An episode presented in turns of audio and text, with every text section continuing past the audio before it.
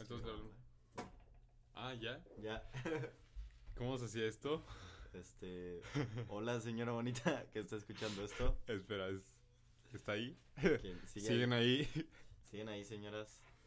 Sean, sean ustedes bienvenidos a el segundo episodio de la temporada. No, ¿qué episodio es? ¿Qué, qué Creo día que es? sí, como el episodio. Ah, pues nos quedamos en agosto, ¿no? Este, sí, creo que sí. Lo estoy checando en este momento. No, mm, fuera de broma, no nos acordamos qué episodio es este. Efectivamente, es el episodio 3 Ah, bienvenidos a otro nuevo episodio. de, De- la temporada 2 de este podcast. Episodio 3. Ok, este es un episodio igual, Kiki y mío. Y sabemos, sabemos lo que ha pasado en este tiempo. Sí, la verdad es que pasaron muchas cosas y venimos a hablarles de esto. No venimos a pedir disculpas porque so- hashtag somos nuestros propios jefes, pero no queríamos, no queríamos quedar mal con ustedes. Sí, esta, esta pequeña comunidad bonita que armamos tiene que, pues tiene que salir, ¿no? De cierta manera. Así que, pues sí, ¿cómo están? Cuéntenos. ¿Qué han, qué han hecho? ¿Qué han hecho? ¿Cómo ha estado la familia? ¿Salud? ¿Bien? ¿Todo, todo ¿La novia? ¿Bien? ¿Todo bien? Bueno, con nosotros un poco, un poco más de lo mismo. Este, pues simplemente hemos estado, Ocupados. Ocupados. Esa es la palabra. esa es la palabra, ocupados. Hemos estado haciendo, la verdad no hemos estado haciendo nada, pero simplemente no nos da tiempo como de grabar un podcast, sentarnos una hora a platicar entre nosotros, Pepe, organizarnos con tiempos de otras personas, de invitados. Es cierto. Es que ya sé qué pasó. ¿Qué? El último episodio que tratamos de grabar fue el de salud mental. Queríamos hacer un episodio sobre salud mental en general, hablar con alguien experto en el tema. Obviamente nosotros dos no lo íbamos a hacer solos. Siempre no somos cracks en eso. Y se complicó. La persona con la que queríamos grabar, pues... Nos- como, como que lo fuimos po- postergando. Sí, o sea, que la, la última vez íbamos a grabar, me acuerdo de ese día. Estábamos ya camino a grabar y luego llega la persona que iba a ser la invitada y nos dice, no, este, lo que me mandaron es que yo no sé de eso. Y así como que nos dijo que, pues no. Y ahí nos agüitamos. De hecho, hasta tenemos una foto de ese día. Ah, sí, es cierto. Muy buena la foto. Y pues sí, dijimos, ah, pues lo checamos y ya después grabamos. Y pues creo que lo seguimos checando porque... Estamos viendo. Eh, vamos a hacer un corte rápido para arreglar unos problemas técnicos. Regresamos en breve. Eh, ya, ya regresamos. Estuvimos arreglando unos problemas, pero ya no hay. Es que la secretaria se fue. Sí, se tuvo que ir Mari, entonces. No, ah, no. Bueno, después de ese episodio, de hecho, durante esa semana ya habíamos empezado a tener una coordinadora, coordinadora de marketing. de marketing. Bueno, primero fue productora, pero pues no producía nada. Entonces. Sí, nosotros apenas producíamos los episodios, entonces. Y, y Entonces, después dejamos de producir. Después la pusimos eh, para que fuera nuestra coordinadora de marketing. Y luego renunció, entonces también. No sé si recuerdan que por un momento empezamos como a subir cosas bastantes como historias de Instagram. Sí, pero no subíamos podcast. Ajá, exacto. Teníamos contenido para redes sociales menos para podcast. Así que, pues después fue muriendo eso y nuestra coordinadora se hartó de nosotros y Y nosotros de ella. Sí, entonces fue. Terminamos como en una relación amorosa, pero. Ah, hasta subimos una, una historia el día que renunció. Ah, sí, es cierto. Estuvo gracioso. Y pues por eso después de ahí ya no hemos subido nada. Sí. Pero ahora estamos aquí para, para hablar con ustedes. También mucho de, de BI. Bueno, no mucho, pero sí hemos estado un poco más A ver. Empecemos contigo. Empecemos ¿Qué? conmigo. ¿Qué ha pasado este semestre? Porque hay que ser honestos, este semestre ha sido bastante... Sí, este pesado. estaba como que fue muy rápido ese golpe. O sea, aparte de que hemos tenido bastantes compromisos cada fin de semana, no...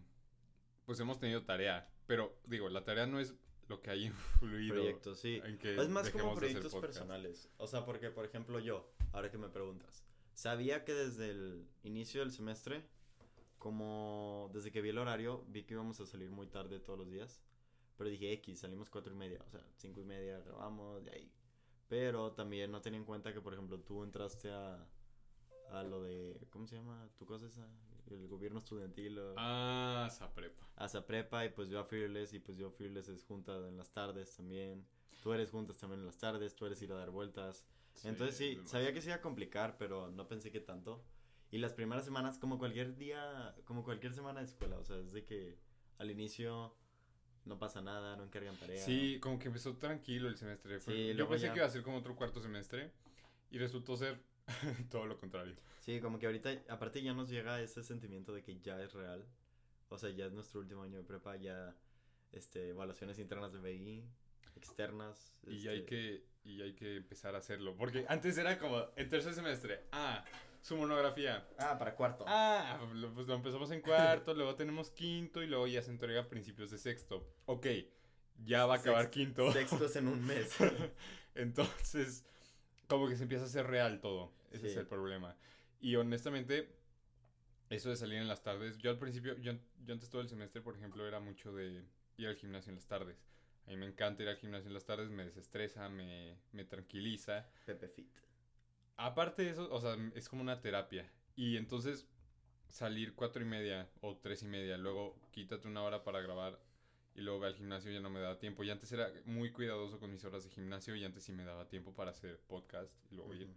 Pero ahora, como ya entró en vigor esa prepa, o sea, ya entramos la mesa del gobierno estudiantil, pues no, no, no me daba el tiempo, porque eso implica los eventos que hay, son eventitos que te... O sea, tal vez un, un evento al mes, un evento cada dos meses, pero como las dos semanas antes de ese evento es demasiado tiempo, porque véanlo como los que conocen los congresos de aquí de la escuela, o sea, es un congreso que organizas para un fin de semana y ya, o sea, se acaba y ya haces tus actividades, pero más leves alre- alrededor del, del año.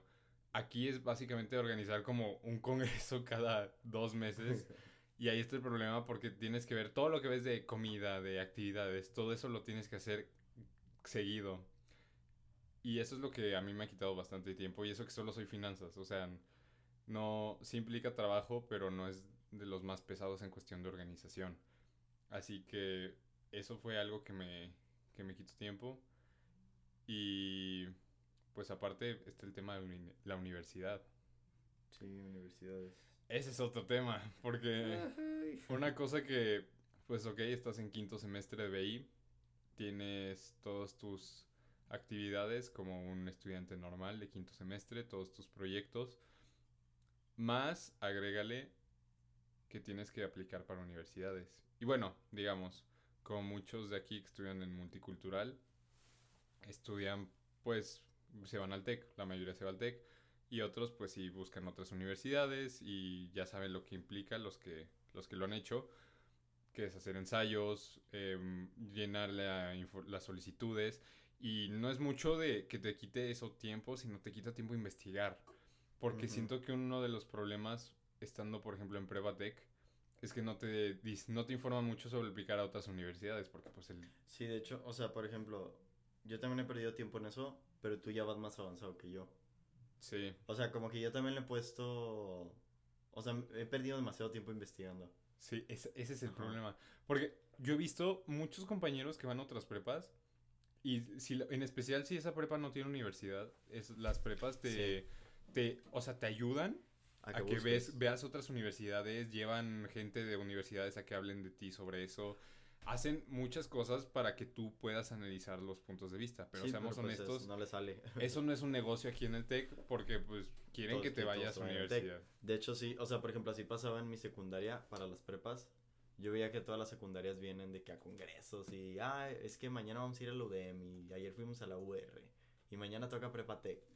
Y, por ejemplo, a mí en la prepa que estaba, digo, en la secundaria que estaba, como tiene prepa, no, no nos daba ningún, este, visita o idea o así. O sea, simplemente te, te, te ayudaban a ver el, el proceso de admisión a, a la prepa de ahí. Del Exactamente. Y de hecho, Sí. yo lo veo al revés.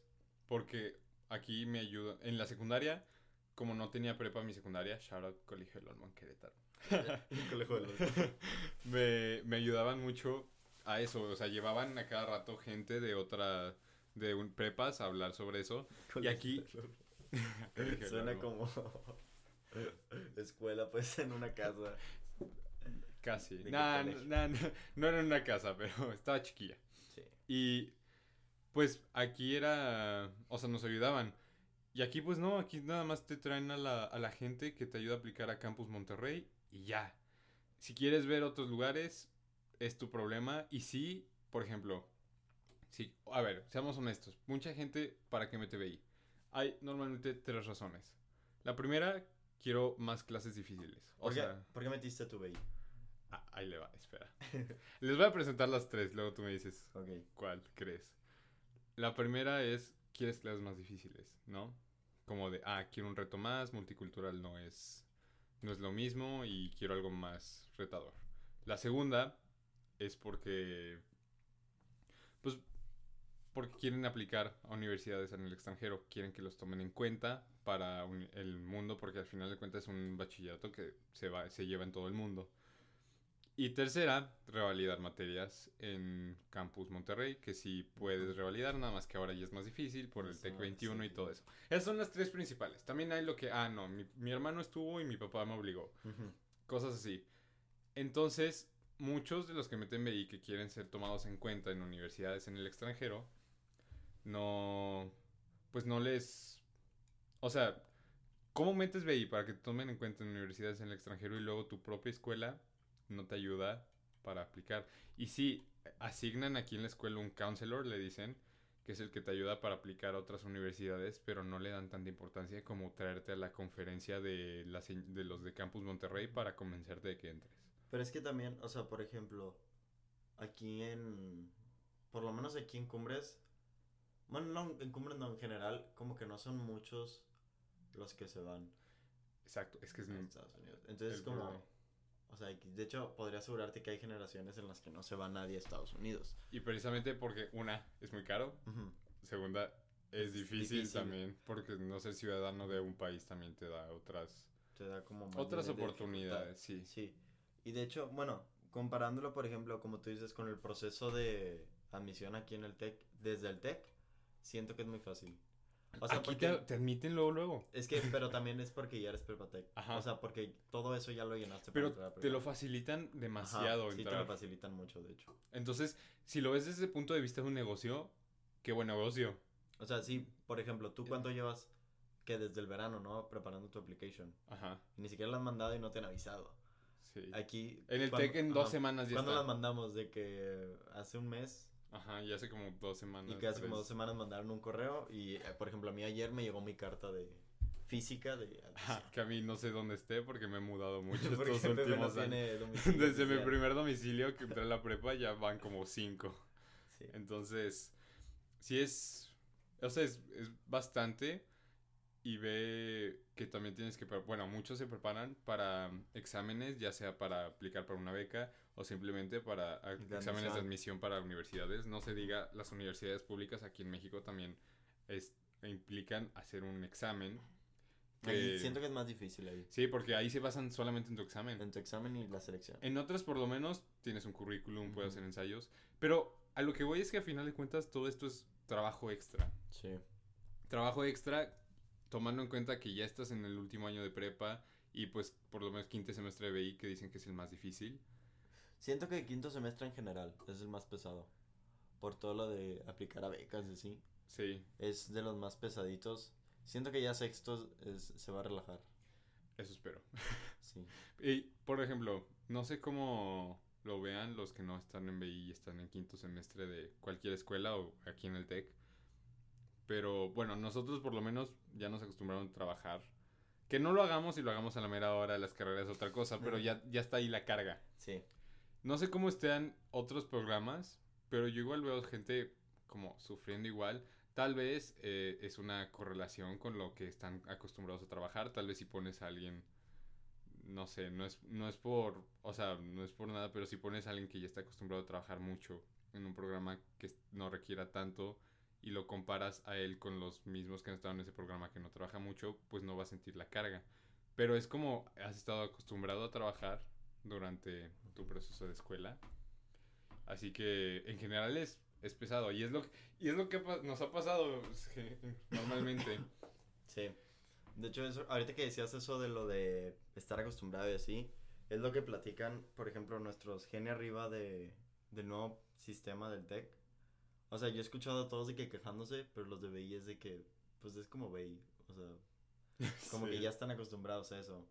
Sí, de hecho, pues ves a los de BI ahorita en Campus Monterrey, están...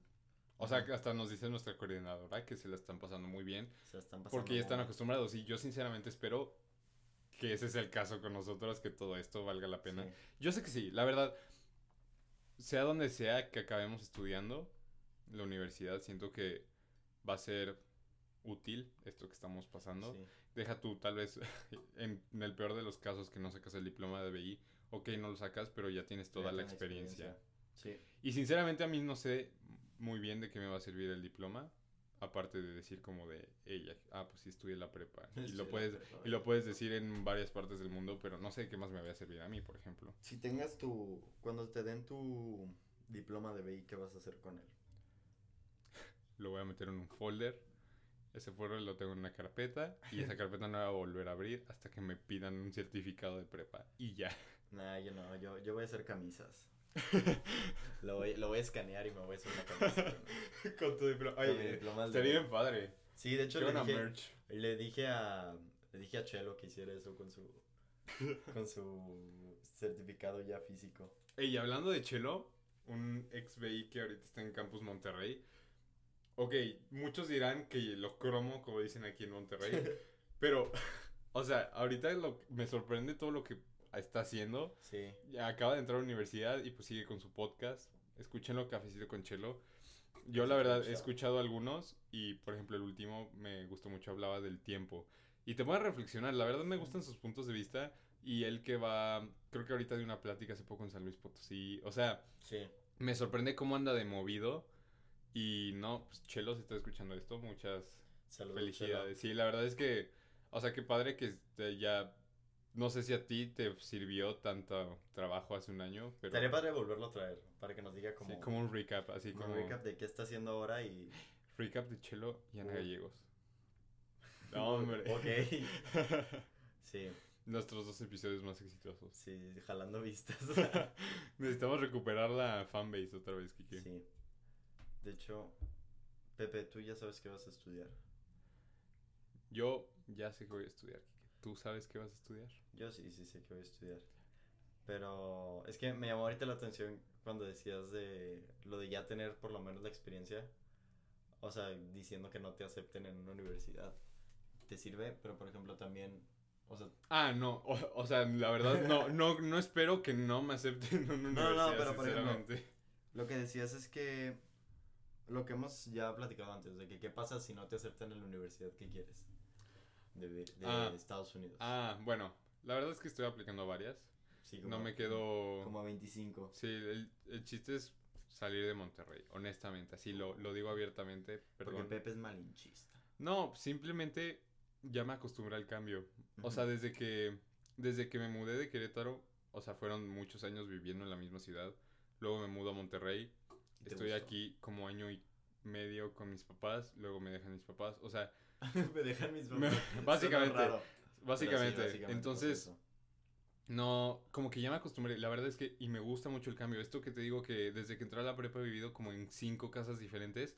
No lo digo mal, la verdad es que me encanta. O sea, eso de salir de mi zona de confort a cada rato. Y esto lo, esto- lo pensé ayer, de hecho, lo estaba pensando. Que el semestre pasado, cuarto, empezó muy normal. Me empecé a sentir como me sentí en como Querétaro. que, como que mucho el inicio del ciclo escolar, o sea, el semestre de agosto y diciembre, es como más cargadito, ¿no? Porque también me acuerdo que cuando entramos a tercero, o sea, no sé si, no sé si fue por el hecho de apenas pasar a, a BI, como que lo sentí pesado. O sea, porque me acuerdo que tercer semestre fue muy pesado. Sí, como que es el cambio de año. Y cuarto es como, ah, cuarto estuvo más fácil. No, pero aquí yo me refiero más a, o sea, en cuestión de mi vida, Ujú. Me sentía más, me sentía como en Querétaro. O sea, en ese sentido de comodidad, de llegar a tu casa, la misma rutina, y me sentía muy cómodo. Y yo decía, ah, pues me gusta esto. Y no me, no me desagradaba, no decía como de, ah, ya me harté, quiero un cambio.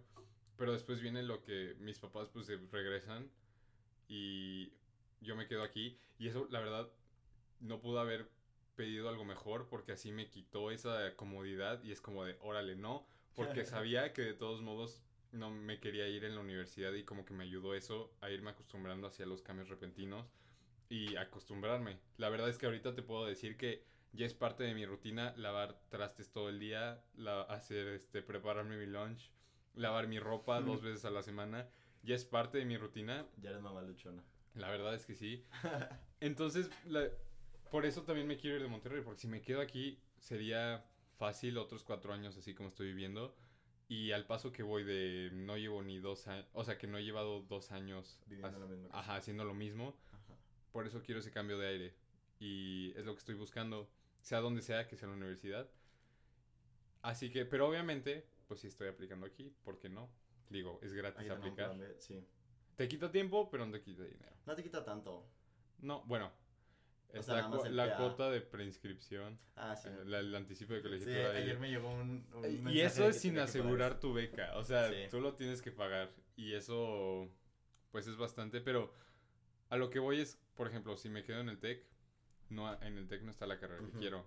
Pues, como sabes tú, pues quiero Es ingeniería. que también tu carrera, tu carrera está como en dos universidades. Sí. entonces- Ingeniería aeroespacial, México no es la gran cosa ahí.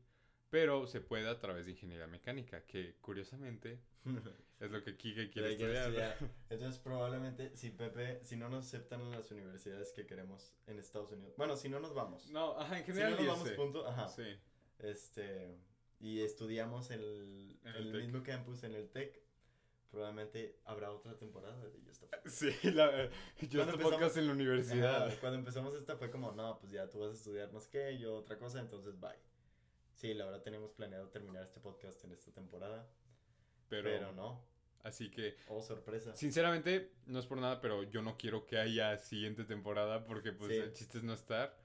Pero, o sea, también no estoy demeritando el TEC, la verdad es que es muy buena escuela, es Sí, la pues, mejor universidad privada de que- México. ajá. O sea, es que es muy buena O opción. sea, es muy, muy buen plan B. Y estoy muy agradecido de que mi, mi, o mi plan B sea una universidad así de buena, la Sí. verdad.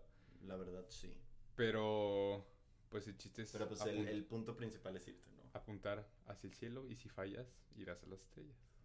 Esta, ¿Qué esta- Bueno, la escuché en una película. este- Hay que acabar. Voy a, voy a empezar a hacer el podcast solo. Este, Esta, esta la escuché en una película. qué Quedó cringe, perfecto. Me, qué me llegó, me llegó el pensamiento así, ¡pum! te llegó el alma. Pero una disculpa a los que se están A los retorciendo que en están este momento. vomitando en este momento como yo. Pero sí, eso es lo- a lo que voy, o sea, estaría padre. La verdad, no, o sea, ingeniería mecánica no es mi hit, no es lo que me encanta, pero puedo llegar a estudiar lo que quiero a través de eso, así que Piénsalo cómo le hacían antes de que existiera esa carrera. O sea, estudiaban ingeniería mecánica. no, todo era ingeniería civil o... O sea, no, no, no, no tan atrás. Ah, ok. O sea, que por ejemplo, antes de que existiera la... ¿Qué quieres? ¿Ingeniería aeroespacial? aeroespacial. Aeronáutica, ¿cómo? es? Nah, Ah, no eso sí, eso sí, cada vez que dicen aeronáutica yo me retuerzo por dentro, es como, no, ¿Cuál nada la- que ver. ¿Cuál es la diferencia entre aeronáutica? Aeronáutica es de aviones, aeroespacial es cohetes, todo lo que también le dicen astro, astrophysics. Astrophysics. Bueno, no, es que, eso es otra cosa. o sea, es que le, astronautics, ah, astrología. perdón. No, tampoco.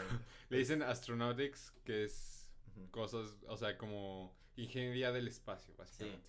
Pero bueno, antes de que existiera esa, pues antes estudiaban mecánica. O sea, Mecánica. según yo, hay muchas, hay muchas carreras nuevas que están derivando de otras. O sea, por ejemplo, esa o hay otras que son ingenierías. Por ejemplo, sé que las, las ingenierías que son de desarrollo y de sistemas ambientales y así, y muchas de sistemas derivan de química, de ingeniería química, Y según es, yo. y es lo padre de que cada vez más Haya hay más carreras. carreras. No sé, porque antes eras como un crack y ya te especializabas en lo que querías y ahora es como, bueno, no, sí, está mejor. Tu carrera especializada a lo que quieres. Sí, aunque por ejemplo ahorita el modelo del TEC pues es entras al área en general. Es más como gringo, ¿no? Ajá, entras al área dos años y luego ya te vas tomando clases de, de la carrera que en sí quieres, en lo que te quieres especializar. Y la verdad eso está muy padre para gente que no sabe seguro, quiere? ajá, qué quiere estudiar y solo sabe el área. Yo probablemente si me quedo en el TEC uso eso de entrar a de ingeniería y luego ya me decido bien. Sí. Y pues sí, es... La verdad es que es incertidumbre de no saber dónde vas a estar en un año. Es, es emocionante y a la vez no. Sí, de hecho, cuando estuve en Perú, una chava que era de Chile, ella estaba estudiando en la U de Chile. No, en la, sí, en la Universidad Católica de, de Santiago de Chile. Ah, es muy buena esa. Sí. De hecho, está rankeada un lugar antes que el TEC. Sí, es bastante bueno. O sea, creo que el TEC es la cuarta y esta es la tercera o algo así. Pero bueno, lo que iba es que en esa universidad tienen una opción que es como un año más de prepa. O sea, tienes que ya estar como enfocado, pero si no estás 100% seguro de lo que quieres en tu carrera, o sea, qué quieres estudiar, puedes hacer como un año más de prepa slash carrera. Entonces ves mucho como de todo y ya ves de... Como un semestre cero. Así le, dice- así le dicen en algunas semestre cero. Y sí, la verdad es que es útil. Yo, por ejemplo, he escuchado de la Universidad de Brown en Estados Unidos. Esa universidad literal puedes estar, no sé, cuatro años, cinco años ahí y no estudiar algo en general. Y si to- pero con que completes los créditos de clases, puedes salir con un diploma general de la universidad. No dice de qué carrera, simplemente tienes tu diploma. Eso significa que tomaste clases de todo. O sea, que sabes poquito de todo. Pero no sé qué tan bueno sea saber poquito. La verdad, la verdad no, no estoy seguro. No le he preguntado a alguien que tenga ese tipo de diploma. Pero ya existen esas modalidades. Por ejemplo, cuando fuimos al MIT, cuando... Ay, bien, Ah. se me dio fresa. Cuando fuimos al MIT y que, estu- que nos explicaron, pues en general, o sea, yo no sabía cómo funcionaban las universidades en Estados Unidos. Y ya ese sistema como de créditos. O sea, eso de que puedas estudiar ingeniería licenciado en física experimental, con tu- o sea, que sea tu major y que tu minor sea en este arte. O sea, se Eso muy está loco. padrísimo. Como por ejemplo ahorita que hay programas que puedes aplicar, por ejemplo, a Harvard y en conjunto con la Universidad de Música de Berkeley. Entonces, así te gusta la música y quieres estudiar, no sé, derecho en Harvard, entonces puedes aplicar ya para eso y hay como una doble beca para eso. Y es para gente que le gusta la música y cualquier cosa que quiera estudiar en. Harvard. Obviamente es difícil que te acepten las dos y todo eso, pero Pero no se puede, se puede. La verdad es que sí. Y pues en general eso es lo que nos ha pasado. Sí. Este, hay que son muchas cosas en que que pensar, que hacer, compromisos, porque sinceramente, o sea, yo honestamente este semestre me le he pasado, o sea, en cuestión social, me le he pasado muy bien en, en general. O sea, Sí, yo también. me gusta salir, me gusta, o sea, no es como que hay fiesta Te todos gusta los salir fines. de noche. Eres un hijo de la madrugada. Me encanta la desvelada. No, pues es, es más como salidas sanas, disfrutar de las amistades. Salidas. Bueno, pues ¿cómo le dices? Bueno, salidas. Disfrutar de las amistades y creo que eso es algo importante si, por lo menos si tengo la mentalidad de no querer estar aquí en un año, pues disfrutar mientras dure. Y si me quedo aquí, de todos modos, pues voy a haber disfrutado estar aquí en mi último año de prepa. Sí, yo, yo eso, eso fue algo que me planteé cuando entré a tercer semestre. O sea, entro a BI y decidí dejar de nadar y dije que nada, ya, quiero cambiar en... O sea, no dejar de nadar simplemente porque ya llevaba mucho tiempo y ya no me gustara, sino porque ya quería un cambio. O sea, como dices tú, un cambio como de casa o de ciudad. Sí. Yo simplemente hice cambio de mi rutina. Eh, y me di cuenta que aprendí a hacer, o sea, muchas cosas. Aprendí a... O sea, por ejemplo, no aprendí a programar, pero sí ya lo veo como algo posible. O sea, ya es algo que puedo hacer. Sí, esto, esto Este, padre. fui a MIT, este, fui a Perú, este, ¿qué otra cosa? Volví a tocar la guitarra. Iniciaste un podcast. Inicié un podcast, o sea, estuve haciendo muchas cosas muy locas. Por ejemplo, que también lo haces conjunto, como con el BI. Por ejemplo, tenemos que hacer un proyecto en el que trabajas con un cliente, un- le tienes que dar una solución como tecnológica. Y yo aprendí en el verano, literal, me puse a ver puros videos de cómo hacer bases de datos. Y ahorita ya soy un crack haciendo eso. Yo la verdad es que pues, sí hemos tenido que meternos a la programación y yo me la aventé haciendo una página web con el código desde cero. Y no es algo que me apasiona, pero lo veo muy interesante eso de... Yo lo aprender veo, o sea, por ejemplo, a mí no me llama la atención estudiar algo como de ITC. computación, ITC, pero sé que el, sé que programar me va a servir cuando sea ingeniero y me di cuenta cuando descubrí los Arduinos. Los Arduinos son microprocesadores que puedes comprar, puedes pedirlo. La verdad puedes pedirlo a la página oficial de Arduino, pero sale muy caro. Ah, hay marca Arduino. Ajá, la- Arduino es una marca, son los que Ah, inventaron wow. eso. Y de hecho también es el lenguaje con el que se programan. Ajá. Pero puedes pedir uno, de hecho los venden en Steren, o sea, están baratos y venden muchas cosas para hacer con eso. O sea, básicamente es una computadora chiquita que programas y le dices qué hacer. Y ahí te diste cuenta que ingeniería y programación van de la mano. Sí, ahí me di cuenta que ingeniero. De hecho, me llamó mucho la atención que mi papá supiera programar. O sea, una vez compramos un ¿qué compramos? Estábamos comprando, estábamos aprendiendo a usar el Arduino Ajá. y tiene un LED y lo puedes programar para que se prenda o se apague o prenda y apague. Entonces, estábamos viendo y yo quería que en la pantalla me pusiera si está prendido o está apagado y no podía y yo puse puse diferentes comandos que me enseñó Bernal, saludos Bernal, eh, sobre impresión, pero no jalaba ninguno. Entonces mi papá me dijo, a ver, intenta con este y era algo así como, no me acuerdo si era puts No o era, no era print. no, no era print. Entonces, sí, porque no. ni No, prints ni puts. Ajá, era otro. Y ya le di enter y ya jaló. Y yo fue como, ah, sí, ¿sabes programar? Y me dijo, pues sé programar en un idioma, creo que se llamaba Pascal o algo así. Y me dice que se lo usaban para los controladores de laboratorio. Entonces, como, ah, pues así lo usas. Sí, y es que la- es programación, siento que en un futuro se va a usar en todo y ya se está usando en muchas cosas, así Ujú. que es útil aprender de eso y son cosas que no te das cuenta si no sales de tu rutina. Sí. Como, por ¿Cómo? ejemplo, Es que así entramos al equipo de. de. Zero- así es como fuimos a Boston Entonces, para ajá. Así fuimos al MIT. Entonces, sí. Bueno, ya, ya aparte de que me metí, pues porque vas al MIT y conoces astronautas y todo Ya eso. no, o sea, a mí me llamó la atención el espacio y las esferas. Y fue de que, ah, con que, con que eso está divertido. Y ya me metí y efectivamente, de hecho, nos había dicho Bernal. Bernal nos llevó con puras mentiras.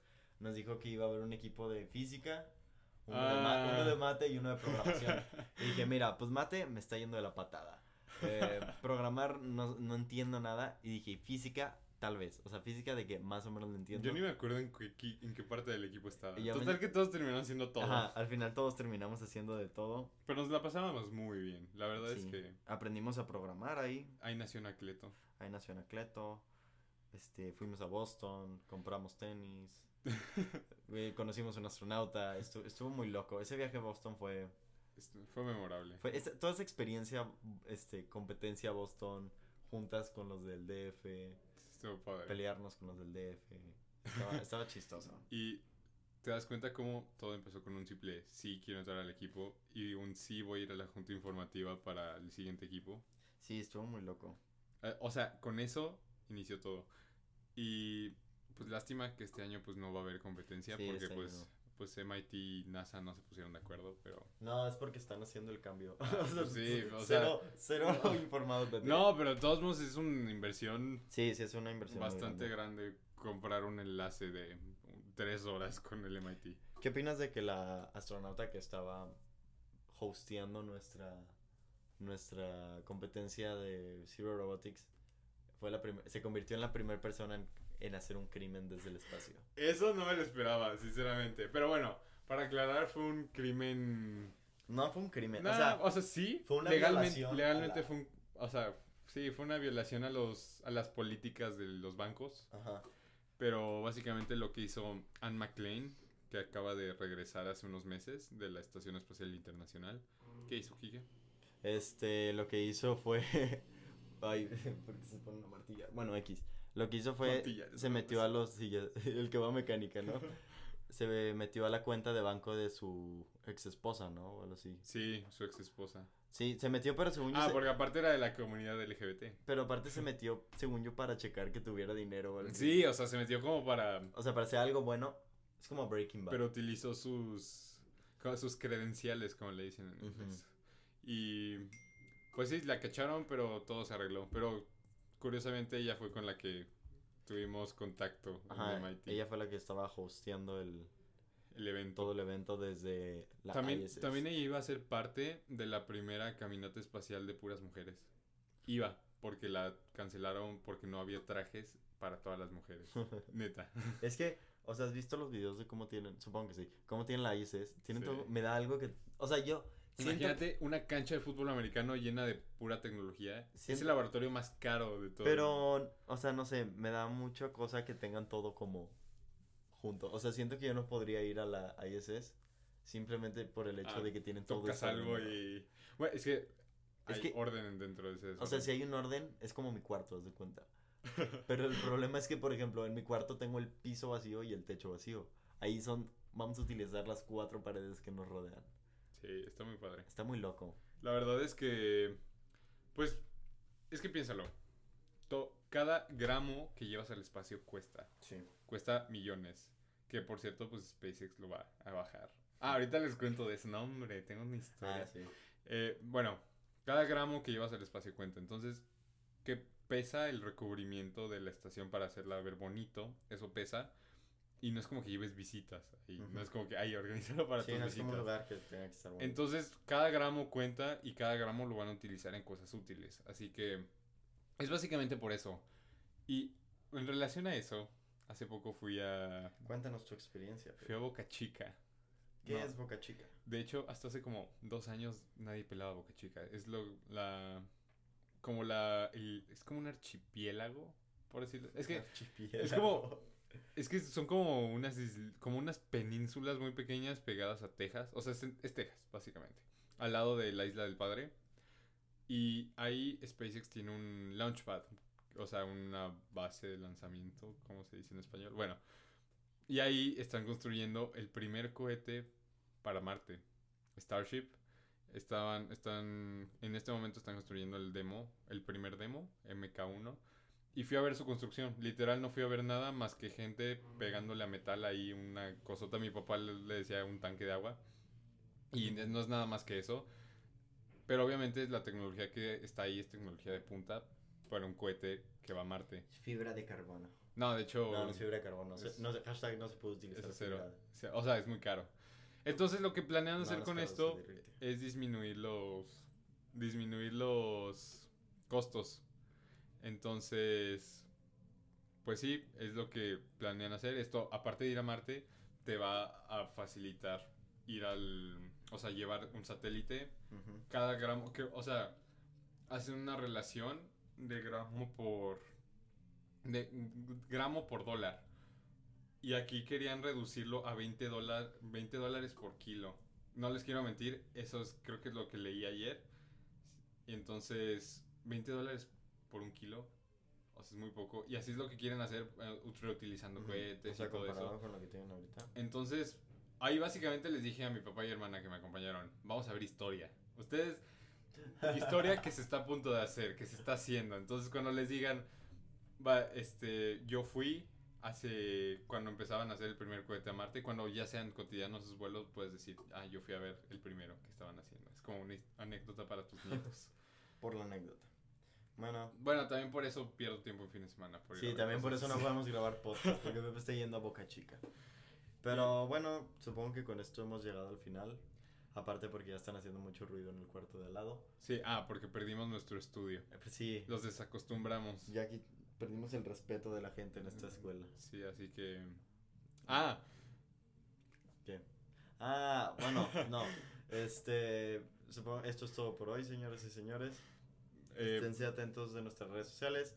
No les prometemos un podcast para la siguiente semana porque se acercan los finales. hey, muchas gracias si llegaste hasta aquí en este episodio. Yo sé que no hemos subido mucho, pero gracias por escucharnos. Pero hacemos nuestro mejor esfuerzo. Y si de algo te ha servido lo que has escuchado hoy, no te olvides en compartirlo y hacernos saber tus comentarios. Nos vemos. Adiós. Bye.